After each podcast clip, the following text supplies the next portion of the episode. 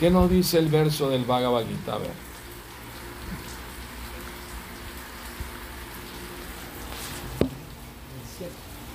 Cierto. Muy bien.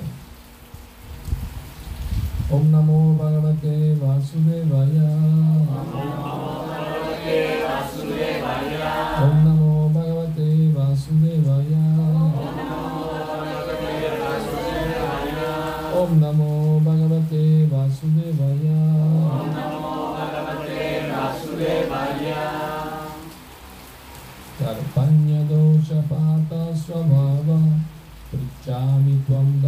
Sammudha chetaha Yachreyasyam nishtitam duritam me Shishyasteham shavimam tvam prapannam Ahora estoy confundido en cuanto a mi deber y he perdido toda compostura a causa de una mezquina flaqueza. En esta condición te pido que me digas claramente qué es lo mejor para mí. Ahora soy tu discípulo un alma entregada a ti. Por favor, instruyeme. Significado. Debido a las características propias de la naturaleza, todo el sistema de las actividades materiales es una fuente de perplejidad para todo el mundo. A cada paso hay perplejidad y por ello es menester acudir a un maestro espiritual genuino que pueda brindarle a uno la guía apropiada para cumplir con el propósito de la vida. Todas las escrituras védicas nos aconsejan que acudamos a un maestro espiritual genuino para librarnos de las perplejidades de la vida, las cuales ocurren sin que lo deseemos. Dichas perplejidades son como un incendio forestal que de alguna manera comienza a arder sin que nadie lo haya encendido. De igual modo, la situación del mundo es tal que las perplejidades de la vida aparecen automáticamente, aunque no querramos semejante confusión. Nadie quiere un incendio y sin embargo este se produce y nos quedamos perplejos. Así pues, la sabiduría védica nos aconseja que para resolver las perplejidades de la vida y entender la ciencia de la solución, uno debe acudir a un maestro espiritual que forme parte de la sucesión discipular. Una persona que viene a un maestro espiritual en uno se supone que lo sabe todo.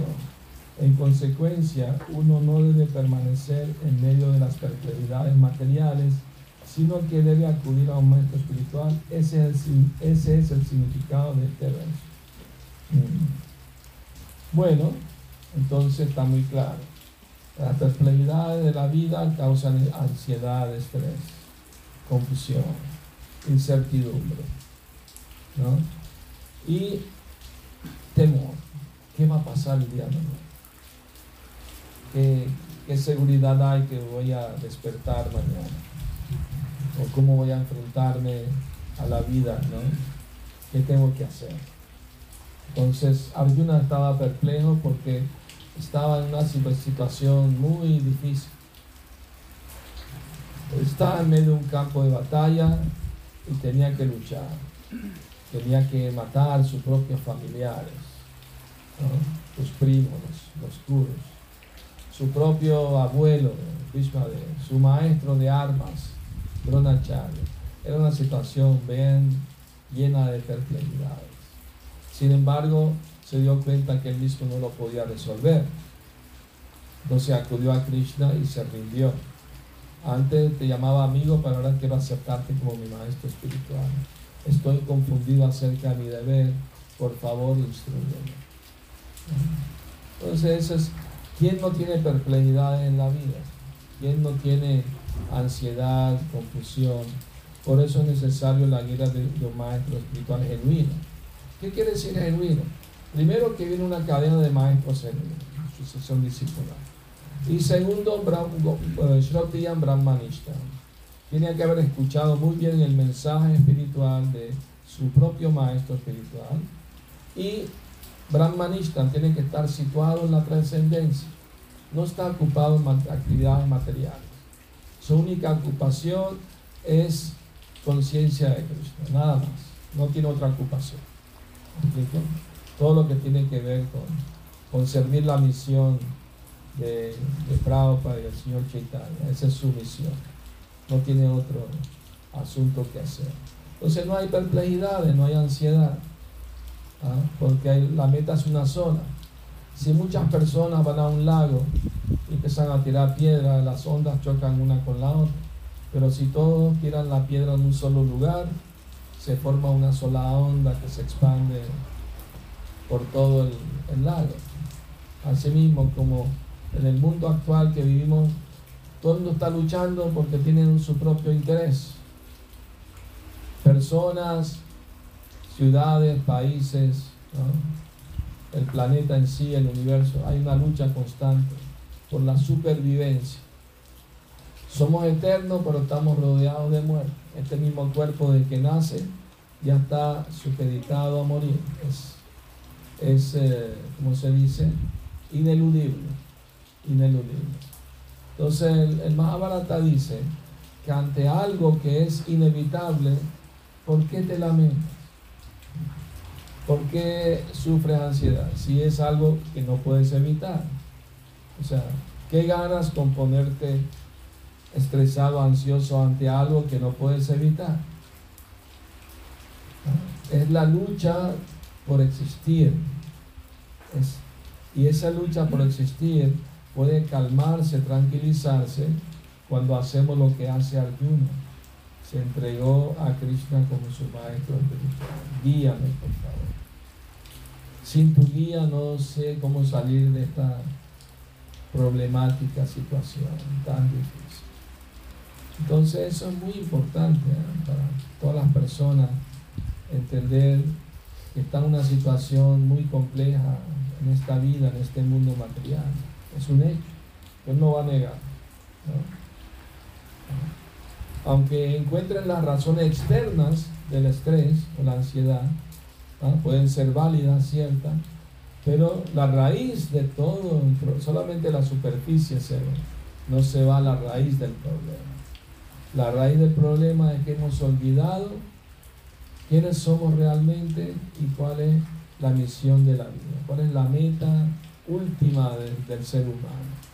Al olvidarnos de eso, entonces cualquier cosa nos causa estrés, ansiedad, ¿no? Algo que no nos gusta, nos enojamos, entramos en. Si las cosas no salen como yo quiero, me pongo enojado, me estreso. Estoy confundido, no sé qué hacer, esto o lo otro.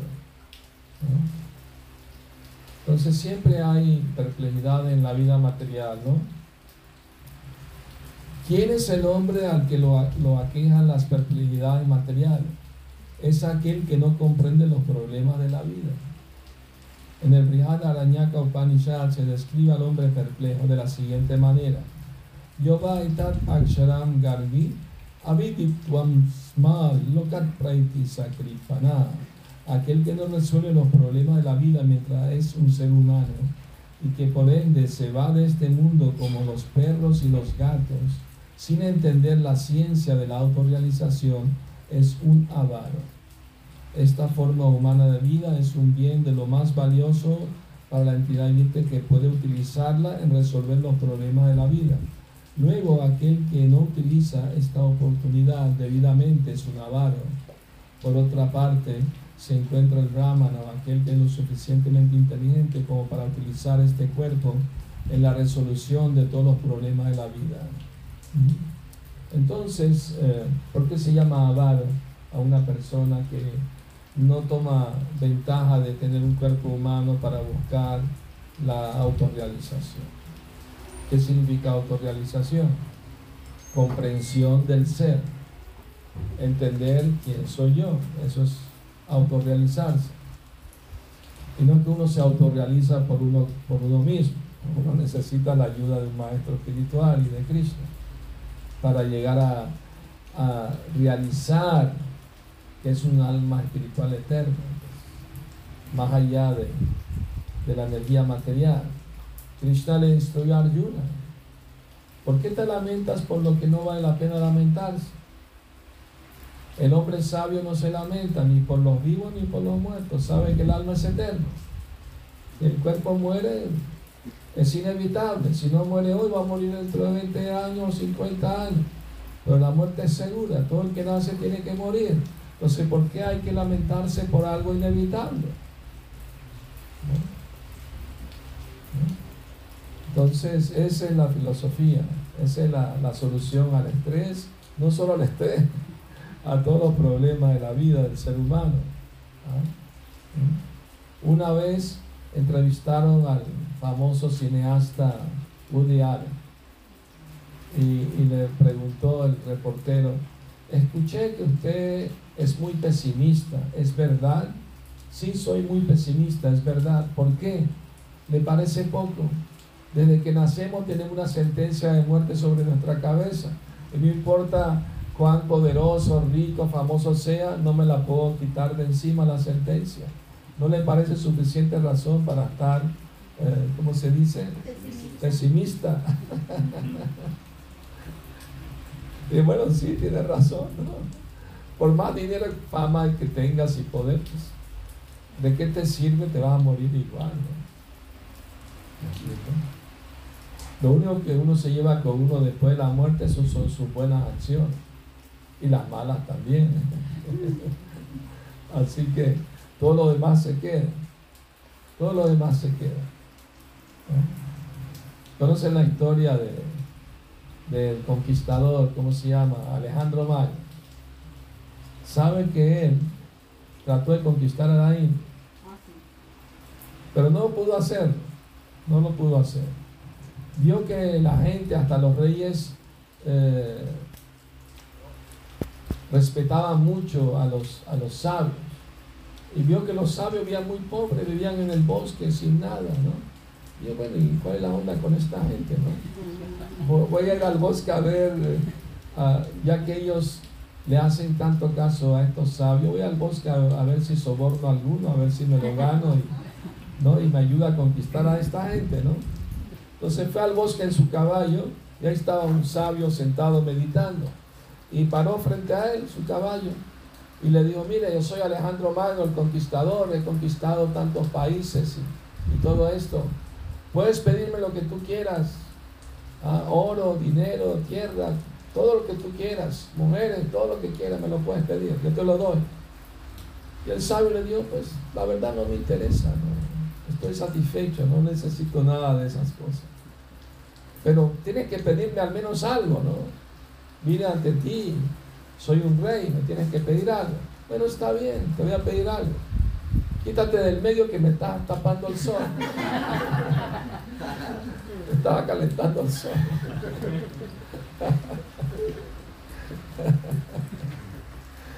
Eh, no, cuando no hay deseos materiales, ¿no? de poder, de riqueza, de disfrutar de los cuerpos, de la mente, de los sentidos. No hay ansiedad, no hay estrés. Vive feliz en el bosque, bajo el árbol, no sé si no siente soledad, estoy solito, no. Cristo siempre está conmigo, está en mi corazón. ¿Cómo que estoy solo? Nunca está solo. Es la, la idea mundana de la soledad de creer que puede estar rodeado de mucha gente y estar solo. Porque no, no, tiene, o sea, ¿qué relación tiene con, los demás? A nivel, a, nivel, digamos, externo, es superficial la relación en este mundo. ¿no? Las supuestas amistades, todo eso, es a nivel superficial del cuerpo, de la mente. ¿no? Entonces, eh, ¿y saben qué hizo Alejandro Magno antes de morirse? Dio la instrucción. Bienvenidos, por favor pasen, pónganse cómodos, ofrézcale un asiento.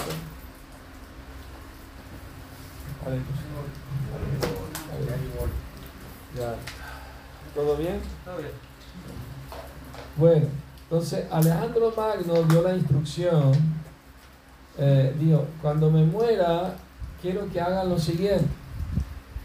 El ataúd tiene que estar destapado y mi brazo fuera del ataúd. Y quiero que los mejores médicos carguen mi ataúd ¿ah? para enterrar. Y en el camino van tirando todas las joyas que tengo acumuladas, las van tirando en el camino mientras me van llevando. pero ¿por qué quiere hacer algo así tan raro? Entonces una persona inteligente dijo, la siguiente razón, las manos fuera del ataúd quiere decir que me voy, mire sin nada a este mundo y me voy sin nada. Y que los mejores médicos que me están cargando la tumba, aunque tenga los mejores médicos, no pudieron evitar mi muerte. Y la joya y todo el tesoro que gané lo dejo atrás, no me lo llevo conmigo. inteligente. Alejandro Magno era inteligente.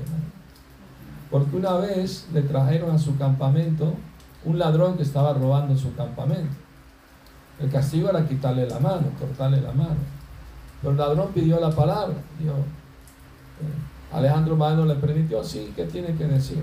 bueno, la verdad, usted es mi hermano mayor. Es verdad, yo soy un ladrón, pero a, a nivel pequeño, pero usted es un ladrón muy grande, porque usted conquista ciudades, países, imperios, entonces usted es mi hermano mayor. Yo soy su hermano menor. De hermano menor a mayor, perdóname esta, déjame ir. Y Alejandro Magno pudo haber dicho, cuélguenlo, me está ofendiendo. Es verdad lo que dice, déjenlo ir. E, eso es grandeza, reconocer tus errores eh, no es fácil. ¿Ah? Él pudo haber dicho, me está insultando a la horca, ¿no? Es verdad lo que dice. Entonces, reconocer los errores no es un asunto fácil, porque tenemos un mecanismo de defensa que siempre queremos, ¿no? tener la razón. ahí está el problema. ahí está el problema. Tenemos que aprender a escuchar a los demás. Y cuando nos dicen algo para nuestro bien, aunque sea una crítica, si es constructiva, es bueno aceptarla.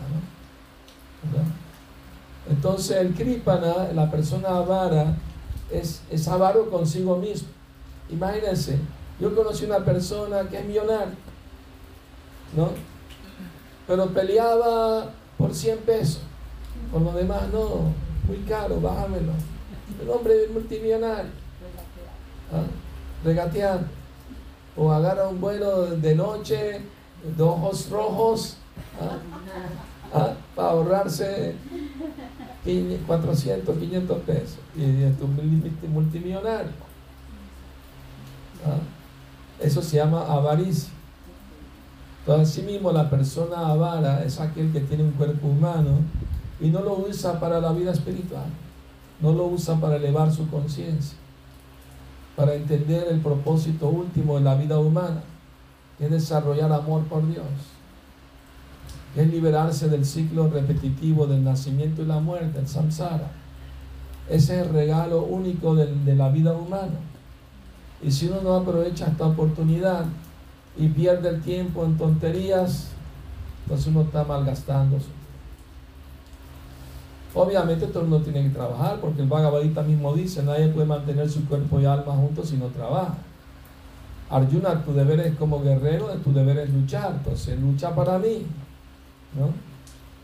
Alguien puede decir, bueno, es el caso de Arjuna, estaba ante Krishna y Krishna le dio la orden, pero en mi caso, ¿cómo hago? ¿Ah? Bueno, rendirse a Krishna significa hacerlo a través de un maestro espiritual, representante de Krishna. Lo importante es que el guru sea genuino, una persona que sigue los principios espirituales, lleva una vida pura, limpia, honesta, ¿no? dedicada al servicio de Dios, de Krishna, ¿verdad? Entonces, porque Él nos puede ayudar a salir de las perplejidades. Yo recuerdo antes de conocer a Shila Prabhupada, eh, yo no sabía cuál era la meta de la vida. Yo estaba buscando respuestas.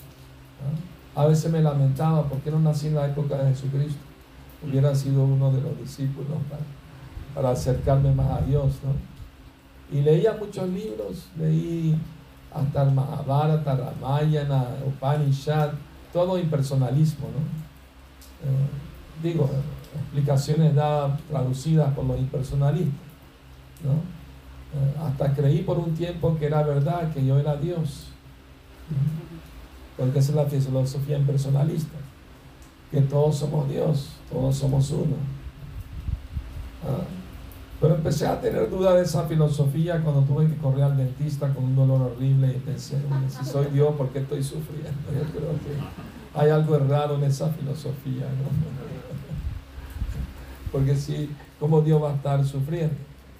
¿Qué clase de Dios es? O que Dios está en ignorancia y alguien tiene que venir a recordarle, Señor, usted se olvidó que usted es Dios. Ah, sí, no sabía, gracias. O sea, la ignorancia es más poderosa que Dios le hace olvidarse de sí mismo. No, no tiene sentido, no tiene lógica.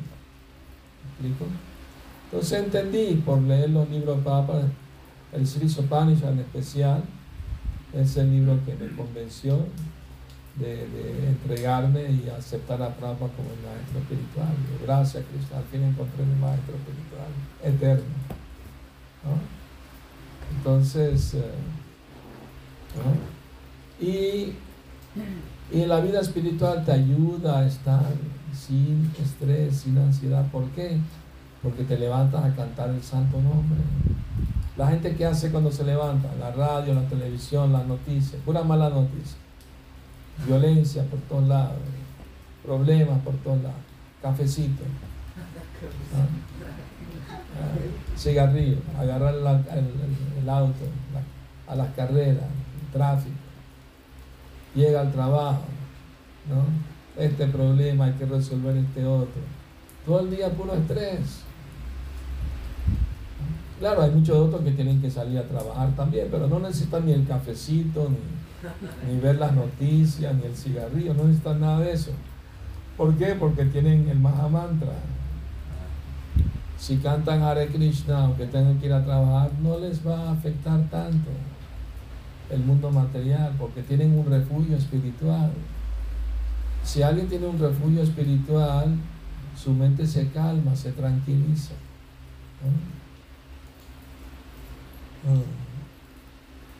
Terminemos leer el, significado. Los, los kripanas o personas avaras pierden el tiempo en ser demasiado afectuosos con la familia, la sociedad, el país, bajo la concepción material de la vida. A, menudo uno se apega a la vida familiar, es decir, la esposa, los hijos y demás familiares. Soy la base de la enfermedad de la piel. El Kripana cree que puede proteger a sus familiares de la muerte, o si no cree que su familia o la sociedad pueden salvarlo de la muerte inminente. Esa clase de apego familiar puede encontrarse incluso en los animales, los cuales también se ocupan de sus críos. Arjuna, siendo inteligente, pudo darse cuenta de que su afecto por los miembros de su familia y su deseo de protegerlos de la muerte eran las causas de sus perplejidades. Aunque él podía entender que su deber de pelear lo estaba aguardando, aún así a raíz de esa flaqueza mezquina, uh, no podía desempeñar los deberes. Por consiguiente, él le pide al Señor Krishna, el Maestro Espiritual Supremo, que le dé una solución definitiva. Él se entrega a Krishna en calidad de discípulo. Él quiere terminar las charlas amistosas. Las conversaciones entre el maestro y el discípulo son serias. Y ahora Arjuna quiere hablar con mucha seriedad ante el maestro espiritual reconocido. Krishna entonces, el maestro espiritual original de la ciencia del Bhagavad Gita, y Arjuna es el primer discípulo en entender el Gita. La manera en que Arjuna entiende el Bhagavad Gita se expone en el propio Gita. Y no obstante, unos necios eruditos mundanos explican que uno no tiene que dirigirse a Krishna como persona, sino a lo innaciente que está dentro de Krishna. No hay ninguna diferencia entre lo, interior y lo exterior de Krishna, de aquel que al tratar de entender el Bhagavad Gita no tiene idea de esto, es el necio más grande. Porque Prabhupada dice esto porque hay un comentarista que pone, no hay que entregarse a Krishna, sino al innaciente que está dentro de Krishna. O sea, él está haciendo una diferencia entre el interior y el exterior de Krishna. En pocas palabras, está ofendiendo a Krishna al decir que tiene un cuerpo material por lo tanto que su alma y su cuerpo son diferentes. Ese es el caso nuestro como almas condicionadas, pero no en el caso de Cristo. Que Krishna no tiene un cuerpo material que envejece, se enferma y muere como nosotros. Su cuerpo es eterno. Cuando Krishna habló el Bhagavad Gita tenía 96 años de edad. Parecía un joven de 18 años. Nunca envejeció. ¿Me explico? Entonces, y Krishna se fue a este mundo con su propio cuerpo espiritual, a su morada eterna. Lo vieron los semidioses, en el Bhagavatam se explica. Los semidioses lo vieron pasar por sus planetas, sus galaxias. Entonces, Krishna es el maestro espiritual original y Arjuna es el primer discípulo de Krishna en entender el Bhagavad Gita. Bueno, eh, es el primero ahora en esta, en, esta tierra, porque Krishna le dice a Arjuna, esta ciencia del Bhagavad Gita yo se la expliqué al rey del sol, Vivasvan, hace millones de años. Y Arjuna dijo, pero si tú y yo somos eh, contemporáneos, ¿cómo es que hablaste de Vivasvan hace tanto tiempo el Bhagavad Gita? Eso está en el cuarto capítulo del Gita. Y, y, Krishna, Arjuna sabía que Krishna es el Supremo, pero él hace la pregunta por el bien de los demás, que no entienden a Krishna, ¿ah? que piensan que es un ser humano, como ellos. Yo salía, tú y yo hemos estado juntos por muchas vidas, pero tú no te acuerdas, yo sí me acuerdo de todo. Porque cuando el alma cambia de cuerpo, se olvida de sus cuerpos anteriores. Pero Krishna como nunca cambia de cuerpo, siempre es el mismo cuerpo espiritual. Entonces recuerda todos sus avatares. Y, él, conoce el pasado, presente y futuro de todo el mundo. Pero a él difícilmente a alguien le conoce. Solamente se puede conocer a Krishna a través de, la sucesión discipular de un maestro espiritual en y de las escrituras y de los santos que, viven la vida espiritual. Entonces, esa es la forma de entender a Cristo. Entonces, el estrés, la ansiedad, se debe a que hemos olvidado la meta de la vida. Aquí está, mira, le voy a leer este un pasaje muy interesante del 266. ¿Ah? Eh, al final del, significado, Krishna Prabhupada dice, uh, uh,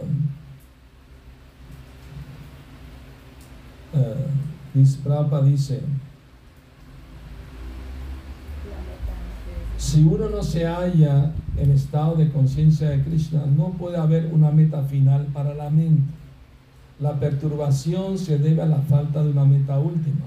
Y cuando uno está seguro de que Krishna es el disfrutador, propietario y amigo de todos y de todo, puede uno entonces con una mente estable hacer que haya paz.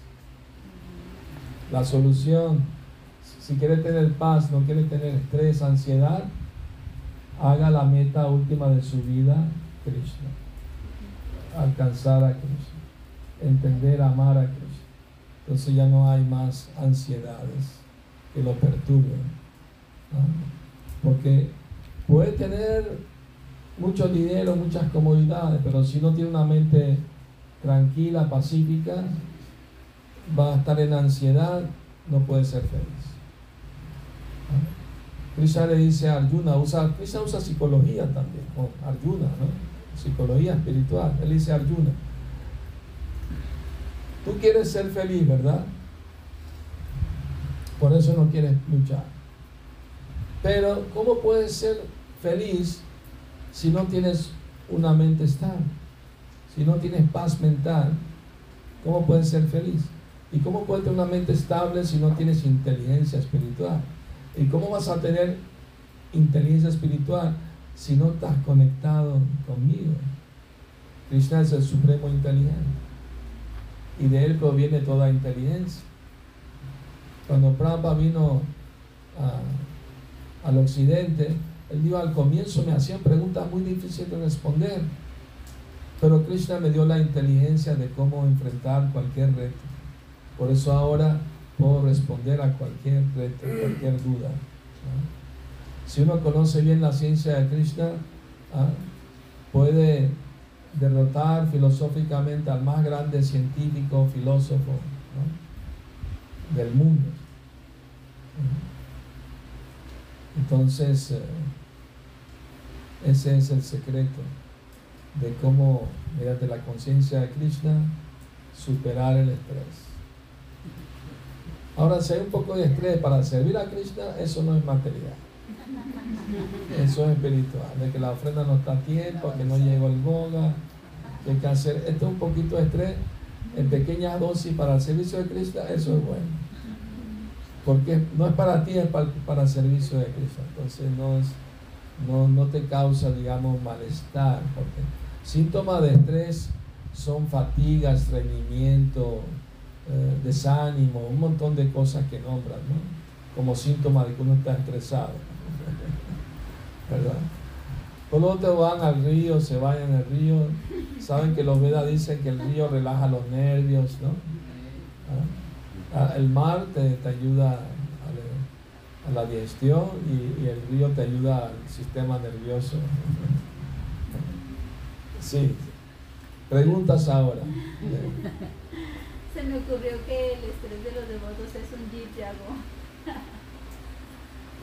bueno, Yago quiere decir despierta, despierta, alma dormida. ¿no? Eh, eh, el estrés es estar en ignorancia. Arjuna estaba eh, perplejo, en estrés, en ansiedad, porque no sabía cuál era su deber.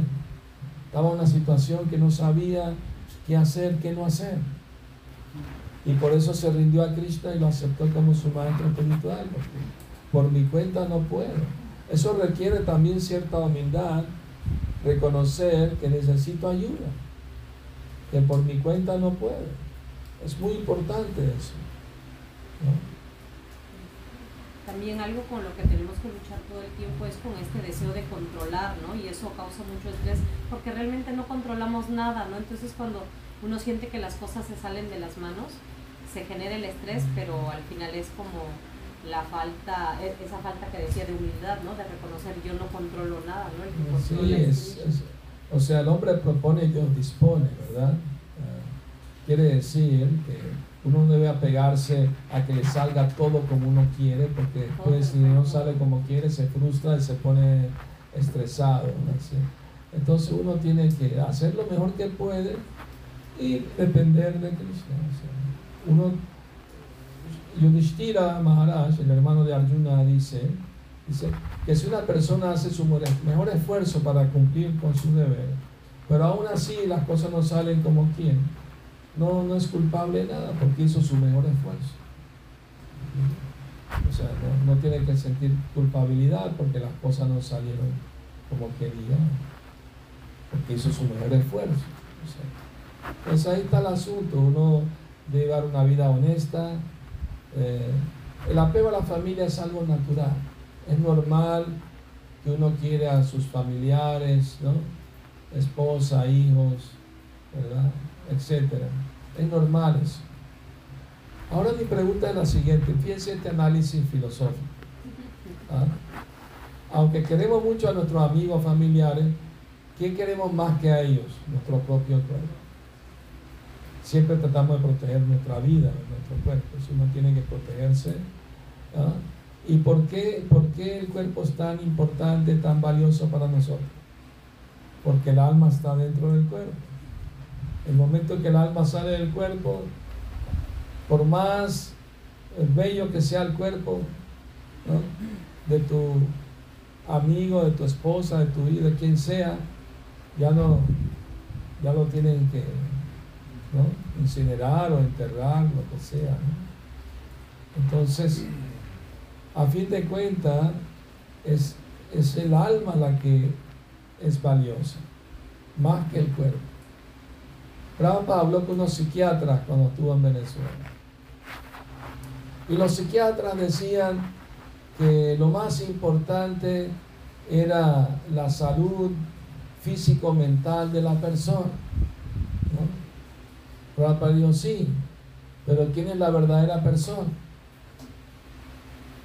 Si hay un accidente, ¿qué es más importante que se salve? ¿El auto o el conductor? ellos tuvieron que decir, bueno, sí, el conductor. Entonces el, el, el alma, porque ellos decían que el alma y el cuerpo eran igual de importantes, pero él le dio, ¿cuál es más importante que se salve, el auto o el conductor?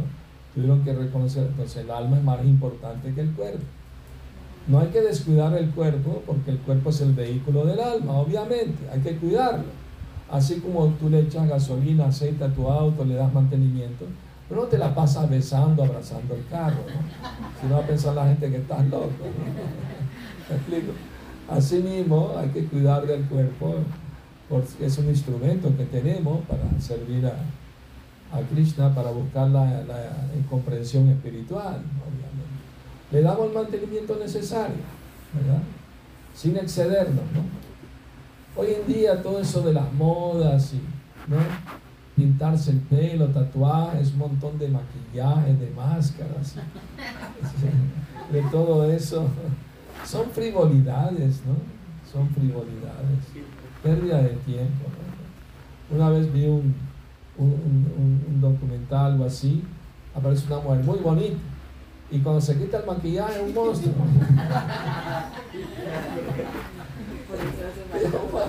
no decía visto eso, ¿no? ¿no? Se ponen pestañas largas, se ponen un montón de crema, un montón de cosas, parece una miss, ¿no? Y cuando se quita todo, uy, la dentadura postiza. Entonces en este mundo todo es una ilusión, así, una, una ilusión, ¿no? De, creer algo que no es, ¿no? Porque al fin de cuentas este cuerpo va a envejecer, se van a arrugar la cara, se van a caer los dientes. No, los artistas de, cine gastan un dineral en, cirugía plástica, ¿no? Y a veces salen mal y quedan como medio monstruos. quedan así como, como el bufón de Batman, ¿no? Entonces, no, y la misma muerte, ¿no? La gente paga dinero en las funerarias para que maquillen al muerto con una sonrisita y todo eso para que los familiares se despidan así muy bonito. Quieren disfrazar la muerte cuando la muerte no es bonita, es fea, ¿no? Y la muerte, como dije, es inevitable. Ante algo inevitable, ¿de qué sirve lamentarse? Por más que te lamentes, no se va a resolver el problema de la muerte. Y la muerte puede llegar en cualquier momento, nadie sabe. No es que seguro todo el mundo se va a morir de viejo, no. ¿Me explico? Les cuento una historia que leí un libro de matemáticas cuando era estudiante. Una vez eso pasó en, en Irak. Un, un hombre mandó a su sirvienta a comprar verduras al mercado. El sirviente fue y de repente, cuando iba ya a ponerse a comprar, vio la muerte en persona delante de él, con su guadaña y todo. Y lo miró así muy fijamente. El pobre hombre estaba temblando de miedo. Regresó corriendo a la casa y le dijo a su amo, vi la muerte, me miró muy feo, estoy muy asustado, no me quiero morir. ¿Cómo te puedo ayudar? Dame un caballo, me voy a Medina ahora mismo de volada. Ándale, pues toma el caballo, el hombre se fue. Entonces el hombre tuvo que salir a comprar sus propias verduras y vio a la muerte ahí. Y se le acercó y le preguntó, oye, ¿por qué asustaste a mi sirviente que lo miraste feo? Me dijo. Y la muerte le dijo, pues no, no, yo no lo miré, lo, lo miré así porque estaba sorprendida de verlo aquí. Porque esta noche tengo una cita con él en Medina, Y ya me preguntaba qué hace aquí, la cita, la cita es allá, no, no es aquí. Pues, entonces, que nos, como dice, que nos agarren confesados. O sea, llevando una vida espiritual. ¿no? No, como la gente cree que pueden pecar toda la vida y cuando se van a morir vienen los, les perdonan todos los pecados y ya. No, no es así, no es así. No, no funciona eso así. Tiene que, si alguien de verdad está arrepentido, no, no tiene que seguir pecando, ¿verdad? Prabhupada se quejó de eso, porque no le enseñan a dejar de, de pecar. ¿no? Por eso el movimiento Prabhupada nos enseñó, dejen esas actividades que son pecaminosas, son dañinas, no las hagan. Llevar una vida pura. En, en Costa Rica, cuando tú le preguntas a la gente, ¿cómo está? Pura vida. Pura vida. Y yo les digo, y si quieren pura vida, tienen que tener vida pura. Y eso quiere decir no sexo ilícito, no comer carne, no juego de azar, ¿no? ¿Y ¿Qué más? No tomar estimulantes, drogas, embria- embriagantes. Estimulante embriagante. Luego todas se dice intoxicación. Pero en inglés, intoxication quiere decir drogas, alcohol, pero en, en español no. En español, intoxicación quiere decir que algo te comiste algo que te envenenó y tuviste que hacerte un estómago, el lavado estómago al hospital. podrida te Te intoxicaste, claro, pero la palabra correcta es no tomar estimulantes ni, ni embriagantes, ni embriagantes ni sustancias estimulantes, ¿verdad? Para los principios también, lo tenga que decir. Bueno, ¿otras preguntas? ¿Pueden checar? Y también los presentes pueden hacer comentarios, preguntas, por supuesto. Ahorita que estaba mencionando sobre lo del arrepentimiento, me acordé que la propa del del néctar de la instrucción hablaba de prayachita, ¿no? Prayachita quiere decir eh, expiar, ¿no? Eh, en la iglesia católica hay ese sistema de expiación. Yo me acuerdo, todos fuimos, ¿no? vivimos de esa tradición y uno va a confiar su pecado y le dan 10 Padre Nuestro, 3 Ave María y ya, ¿no? Eh, pero está bien, pero ¿por qué tiene que volver a hacer lo, mismo otra vez? O sea, se confiesa el domingo, de lunes a sábado vuelve a pecar las mismas cosas, esperando que lo confiesen el otro domingo. Entonces, ¿dónde está el arrepentimiento si tiene que confesarse cada semana? ¿Verdad? Arrepentimiento quiere decir que no lo vuelve a hacer, por lo menos hace el esfuerzo. ¿no? ¿Verdad? ¿Ok? También habla acerca del elefante loco, ¿no? O sea, que, que va y se baña y luego se vuelve a echar tierra encima. Y vuelve a hacerlo otra vez. Sí. ¿De qué sirve bañarse bien y después echarse tierra otra vez? ¿De qué le vale el baño, no? Así no una va y se confiesa y ora a Dios, está bien, pero después otra vez vuelve a hacer lo mismo. Se no. Es lo mismo en nuestro proceso también. ¿Cómo? En nuestro proceso también a veces se toman votos y a veces hay... Hay No, caídas. Bueno, pero si un devoto se arrepiente sinceramente, ¿verdad? Le pide perdón a Krishna y trata de no caer de nuevo, entonces Krishna le perdona. Pero si justifica, no, está bien, Krishna entiende que soy débil, seguiré pecando. No. El devoto tiene que hacer un esfuerzo de evitar cometer actividades pecaminosas. De eso se trata ser devoto. que es precavido, no se arriesga a situaciones que lo hagan caer. Evita la tentación. Si tiene el, el- el- digamos, eh, vamos a decir esto, ¿cómo se dice? La adicción al, al juego, no pase frente al casino, pasa por otra calle, ¿no? Si estás débil y te va a tentar el casino porque eras adicto al juego, ve por otro lado, ¿no? ¿Por qué, por qué buscas tentación? Asimismo, cualquier mal hábito que uno tenga, droga, no vaya a los lugares donde hacen esas cosas, no ande con gente que consume si quieres evitar caer de nuevo. O sea, es una cuestión de sentido común. ¿no? Y cuando uno es fuerte espiritualmente, aunque esté frente a la tentación, no, no le agita. no Pero mientras uno no sea fuerte, sea débil, evite la tentación. No se ponga en riesgo. No sea, no sea su peor enemigo. Una vez a Prabhupada le preguntaron cuál es el peor enemigo del devoto, Prabhupada, el devoto mismo. ¿No? Tenemos que querernos a nosotros mismos más. Nosotros mismos quiere decir el alma espiritual. Cuidarnos espiritualmente a nosotros mismos. No arriesgarnos situaciones de peligro. Es muy importante eso. Es parte del aprendizaje. Y Prabhupada le dijo a un devoto, Krishna te puede perdonar dos, tres, cuatro veces, pero no lo tomes como, como costumbre, ¿no? O sea, no te justifiques, ¿no?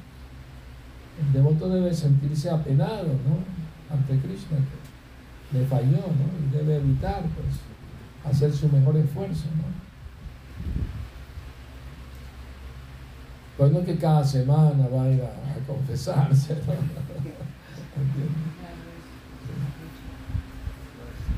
Sí.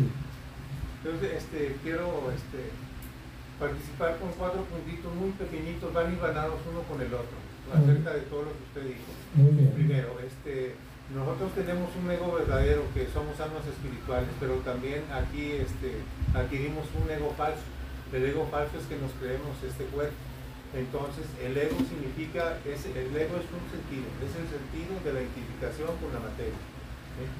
Entonces, respecto a lo que decía de, de, Woody Allen, lo que había dicho, este, de lo que era muy pesimista, Prabhupada dice que a menos que se tenga una visión pesimista de este mundo material, considerando los sufrimientos causados por el nacimiento, las enfermedades, la vejez y la muerte, no habrá incentivo alguno para que adelantemos en la vida espiritual. Es verdad. Sí. Y Prabhupada también nos dice que todas las calamidades de la humanidad se deben a la carencia de principios en una sociedad sin Dios. Y los principios, este, para no carecer de esos principios, todos esos principios de la religión, los principios del arma, las leyes de Dios se encuentran en el Bhagavad Gita. Y para comprender a Dios se encuentra en el Srimad Bhagavatam. Este, en el, eh, se dice que en el un, en un este, canto, creo que es el 2 del Srimad Bhagavatam, se dice que este, en contraposición con todas las actividades este, eh, religiosas que tengan fines materialistas, este dice, este hermoso Bhagavatam expone la verdad más elevada que existe y que conocen los devotos puros, porque tienen su corazón puro. Esta verdad más elevada que existe es la realidad, la realidad escrita. Esta verdad más elevada que existe es la realidad que por el bien de todos se hace distinguir de la ilusión. Entonces, este hermoso Gavatam expuesto por, compilado por el gran sabio Vyasadeva en su madurez, este, es en sí suficiente esta escritura para comprender a Dios. Entonces no hay necesidad de otras escrituras. Textualmente, ¿ah? está citando la escritura tal cual. Lo felicito, muy buen erudito. orgulloso de, un discípulo como Ari Ben. bueno, hay cuatro principios de la religión que son austeridad, limpieza, veracidad y misericordia. Muy bien, pasaron el examen. Entonces, cuando la gente mata animales, se lo come, pierde la misericordia, se vuelven crueles, ¿no? Cuando toman eh, drogas, alcohol, vienen la austeridad, se relajan, hablan tonterías, se ríen, lloran, eh, pierden la lucidez, pues, ¿no?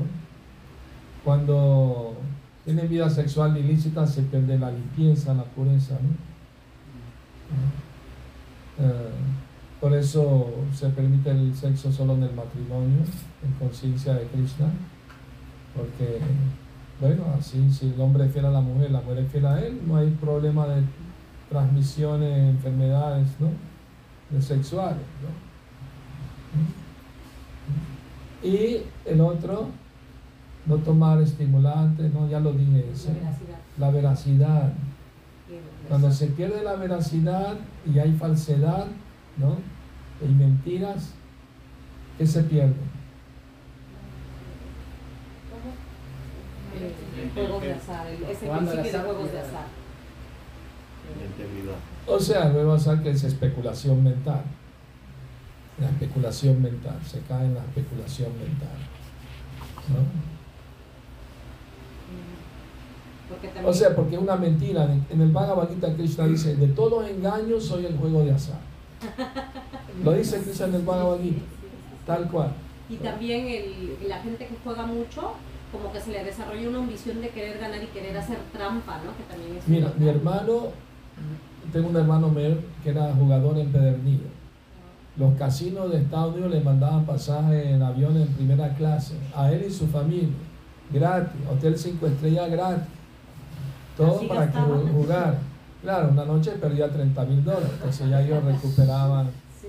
recuperaban todo y demás, ¿no? ¿Me explico? Y, y- y yo le aconsejaba, hermano, deja el juego, te va a arruinar. No, no, pierdo un poco, gano y yo sé hasta dónde puedo jugar, ¿no? Hasta que un día lo perdió todo. Perdió el, del- el- el departamento, la familia, la esposa lo abandonó porque quedó en la quiebra, o sea, y ahí sí pudo entender. Eso le pasó a Yudhishthir, ¿no? Que perdió a todos. Bueno, el caso de Yudhishthira es diferente. En el sentido de que él está enseñando a la gente lo malo de, de la adicción del juego. No es que él era adicto al juego, no, sino que él estaba enseñando, mira qué malo es el, la- las apuestas, llevar, ¿no? A dónde te puede llevar, ¿no? Muy bien, muchas gracias a todos por venir a escuchar y a nuestros Facebook videntes, saludos a todos, donde quiera se encuentren. Hare Krishna. Mañana es la aparición de Balaram, hay medio, medio día de ayuno. Y mañana a las 7 tenemos otra clase sobre el Señor Balaram, aquí en el mismo canal, no se la pierdan. El último día del Yulanyatra también. Hare Krishna. Ki jai. Gaur Premanandi Hare Krishna. Maharaj Bhakti Sundar Swami Goswami ki jai.